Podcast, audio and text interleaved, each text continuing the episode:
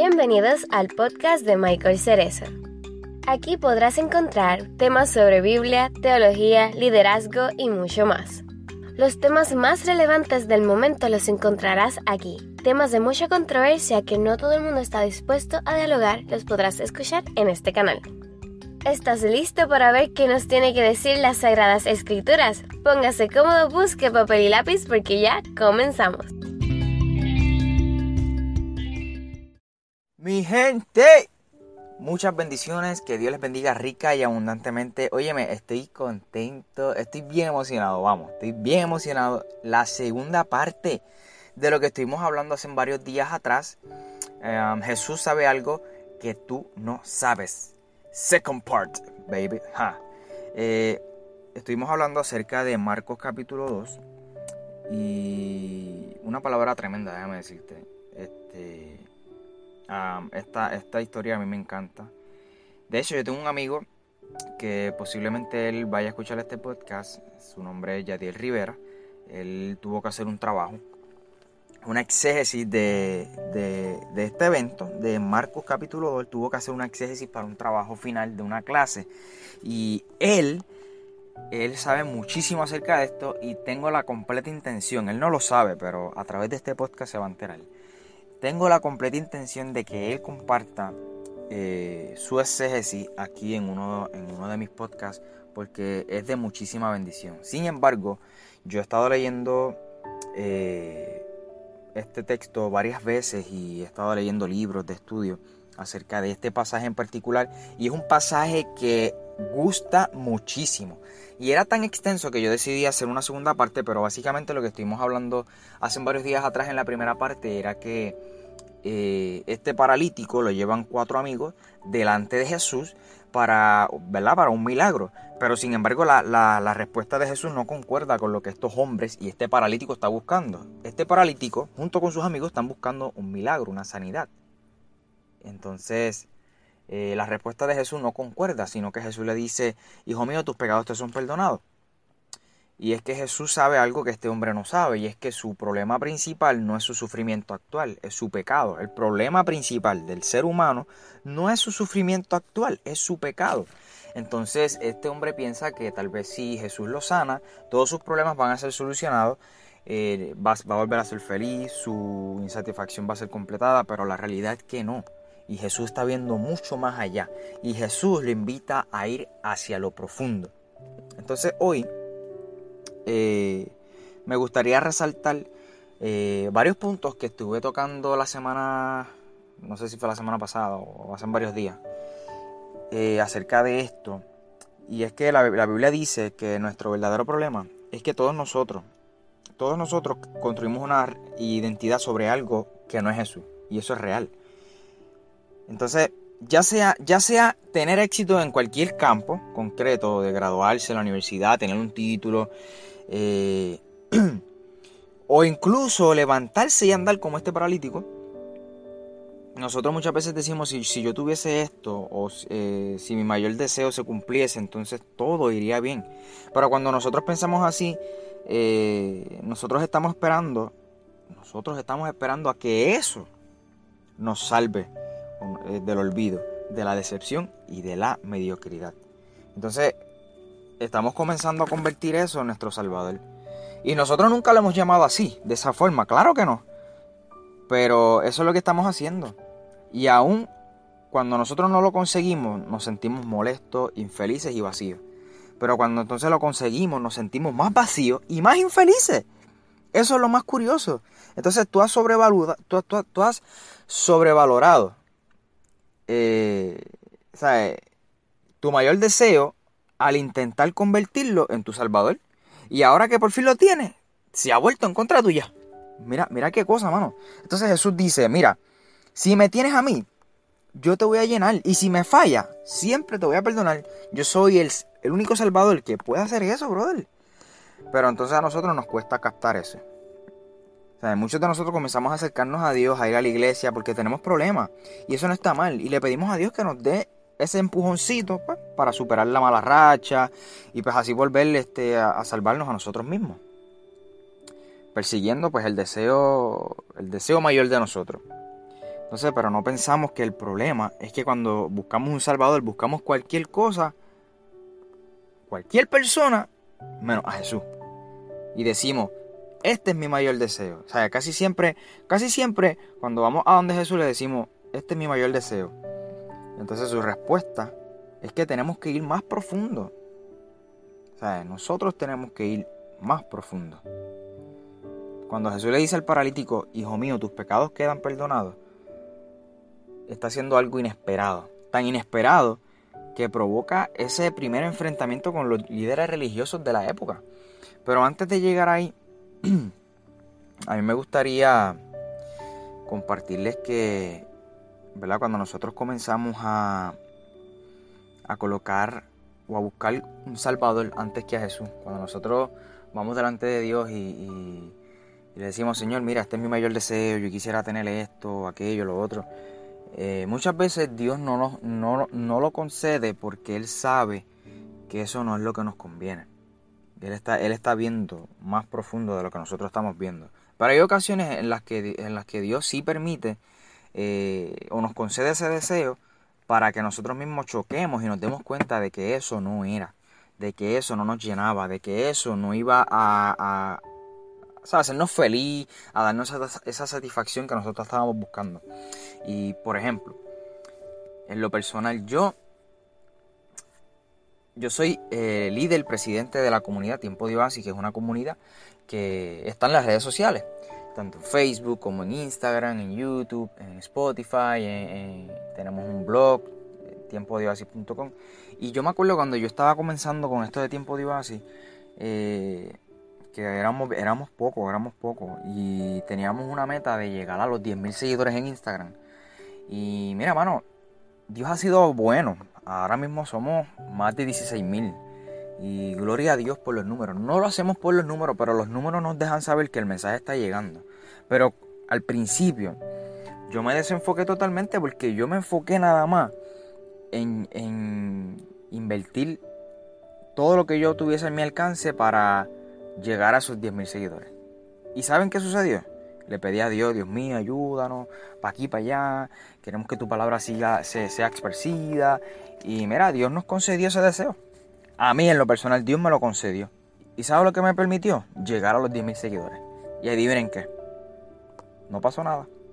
Me quedé igual de vacío, igual de insatisfecho. Cuando llegué a los 10.000 seguidores me propuse otra meta.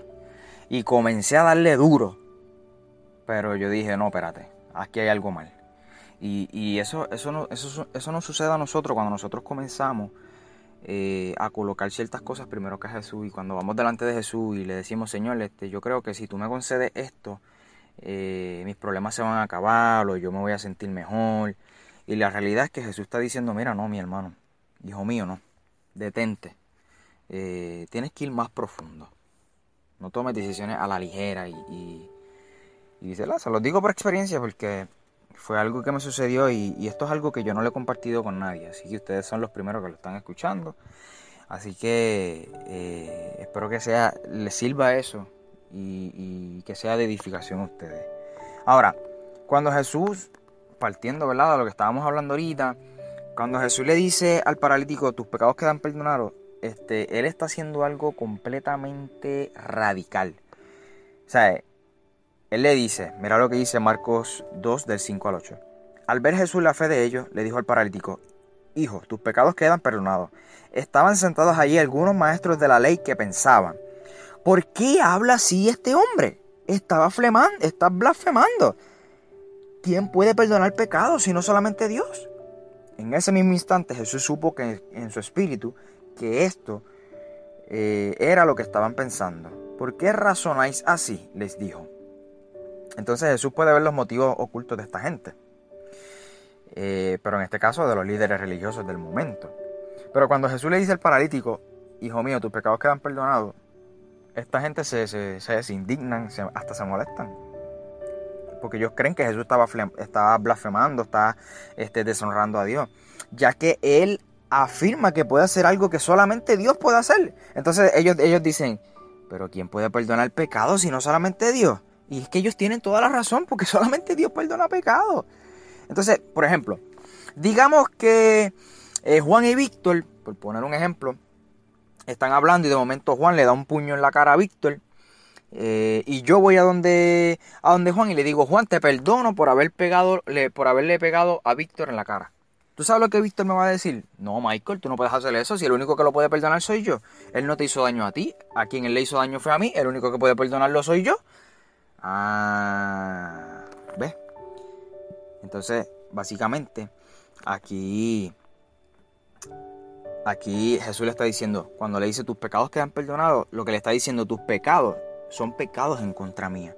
Y la única persona que puede decirle eso a un ser humano sería su creador, o sea, Jesucristo. Al perdonar al hombre, dice Jesús, cuando perdona a este paralítico, a este hombre, le dice, él está afirmando ser el Dios Todopoderoso. Entonces los líderes religiosos lo saben. ¿Sabes? Lo saben. Este hombre no, ¿sabes? Este hombre no dice ser un tipo que hace milagros. Este hombre dice ser el mismo Dios. Y, ¿sabes? y se ponen bien molestos. ¿sabes? Y ya aquí en el capítulo 2 de Marco podemos ver la sombra de la cruz. Por eso, por eso es que yo pienso que el ministerio de Jesús no pudo haber durado tres años. Imposible. Pero de eso podemos hablar en otro momento. Este, pero eso es lo que yo pienso y muchos. Muchos eh, profesores y gente de estudios eh, concuerdan. Este, Jesús no pudo haber durado tres años, pero eso es otro tema. Nada, eh, eh, en, ese mismo instante, ¿sabes? Jesús, en su espíritu, supo que esto era lo que estaban pensando. ¿Por qué razonáis así? Les dijo. ¿Qué es más fácil decirle al paralítico? ¿Tus pecados son perdonados? O decirle, levántate, toma tu camilla y anda. Pues para que sepáis que el Hijo del Hombre, y el Hijo del Hombre es la, era la expresión favorita de Jesús para, para referirse a sí mismo el Hijo del Hombre tiene autoridad en la tierra para perdonar el pecado, se dirigió al joven paralítico y le dice, a ti te digo, levántate, toma tu camilla y vete para tu casa. Él se levantó, tomó su camilla enseguida y salió caminando a la vista de todos. Ellos se quedaron asombrados y comenzaron a alabar a Dios. Jamás, decían, jamás hemos visto cosa igual. Marcos capítulo 2 del 8 al 12. Eh, y le han, le han, estado dando mucha vuelta durante muchos siglos a esa pregunta cuando Jesús dice que es más fácil decir tus pecados son perdonados o, o levántate, toma tu camilla y anda. Y mucha gente han hablado de eso, pero honestamente yo, yo, yo lo único que quiero comentar es que Jesús básicamente lo que está diciendo aquí es, este, cualquier persona puede hacer un milagro. yo no soy un tipo que hace simples milagros. Yo soy el, el autor del universo. Yo soy Dios el Todopoderoso que tiene la autoridad de perdonar pecados. Por eso es que yo arranco diciéndole a este joven, este, tus pecados son perdonados. Además de que yo sé algo que él no sabe, tus pecados son perdonados. tus pecados eran, eran pecados en contra mía. Y yo te digo, tus pecados son perdonados. Entonces, eh, vemos en este momento que Jesús tenía el poder para sanar el cuerpo del hombre. Del mismo modo que tiene el poder para que tú logres ese, yo no sé, ese, ese deseo que tú tienes. Jesús tiene el poder, así como tuvo el poder para sanar a este hombre paralítico, también tiene el poder para otorgarte ese, estudio académico, para cumplirte ese deseo, esa carrera profesional, ese objetivo profesional. Eh, que te vaya bien, qué sé yo, en una relación o que tengas el reconocimiento que tanto tú deseas. En realidad, Él tiene el poder y autoridad para darnos a cada uno de nosotros lo que nosotros le hemos pedido al instante, sin pregunta, pero sin embargo Jesús sabe que no es lo suficientemente profundo. Él, sabe, él sabe que aunque ya sea que tú seas paralítico en una camilla o alguien que esté buscando una carrera profesional o, que esté eh, yendo a Jesús para que cumpla su, su deseo más preciado, eh, no necesitamos a alguien que simplemente nos conceda nuestros deseos. Necesitamos a alguien que vaya más profundo. Alguien que usará sus garras de amor y cuidado para traspasar nuestro egocentrismo y para, para nosotros, para quitar de nosotros el pecado. Porque el pecado nos esclaviza y nos distorsiona. Incluso los anhelos más bonitos, los anhelos más, más, más profundos nuestros, los distorsiona. O sea, en resumen, nosotros necesitamos ser perdonados. Y esa es la única forma en la que nuestra insatisfacción eh, humana se va, se va a sanar. O sea, eh, habrá, hará falta alguien más que un simple, que un, que, un simple tipo que haga milagros. Hace falta alguien más que una simple persona que haga milagros, honestamente. O un genio mágico que conceda nuestro deseo. Este, hará falta un Salvador. Y ese Salvador es Jesús. Porque Jesús sabe que para poder ser nuestro Salvador, Él va a tener que morir. Y Él, al final de esta historia, habla del, libro completo de Marcos, muere, muere por nuestros pecados. Y familia, eh, es importante que nosotros coloquemos a Jesús en primera plana como nuestro Salvador. Él, a través de, este podcast, de estas dos partes de este podcast, Él nos ha dejado saber que Él sabe algo que nosotros mismos no sabemos. Y nosotros tenemos que ir delante de la presencia de Dios y decirle, Señor, escudriña mi corazón, como decía el salmista David. Este, dime qué tú ves en él. Y pedirle al Espíritu Santo que nos conceda esos deseos eh, que están en lo profundo de nuestro corazón, que vayan acorde a la voluntad del Padre. Y nada, familia, no quiero ser muy extenso, pero espero que esto sea de mucha bendición y edificación para todos ustedes. Eh, nada, nos veremos en la próxima ocasión en otro de los podcasts. Eh, ya saben, vamos a estar trabajando este mismo tema con mi hermanazo Yadiel Rivera. Él no lo sabe, pero ya mismo se entera. Así que gracias por el apoyo familia, espero que compartan este podcast. Si todavía tú no me sigues aquí en esta plataforma, chico, que tú esperas, diache, brother. Oye, dale el botón ese que dice seguir, que, vas a ser edificado bien brutal y, va a ser de mucha bendición. Tú vas a ver. Así que si me estás escuchando por aquí por Spotify o por iBox, te voy a invitar a que pases también por Instagram y me busques como Michael Cerezo rayita abajo al final. Allí comparto contenido diario, pensamientos diarios, citas, eh, videos cortos, que dicho sea de paso, eh, los videos que comparto en Instagram a veces los, convierto en archivos MP3 y los comparto en Spotify, pero va a haber contenido que va a ser exclusivo de Instagram, y, o sea, de Instagram TV, que es mi canal de video, y va a haber contenido exclusivo de Spotify. Así que familia, eh, que tengan todos un excelente día y que Dios me los bendiga mucho. Hasta la próxima, nos vemos. Chao.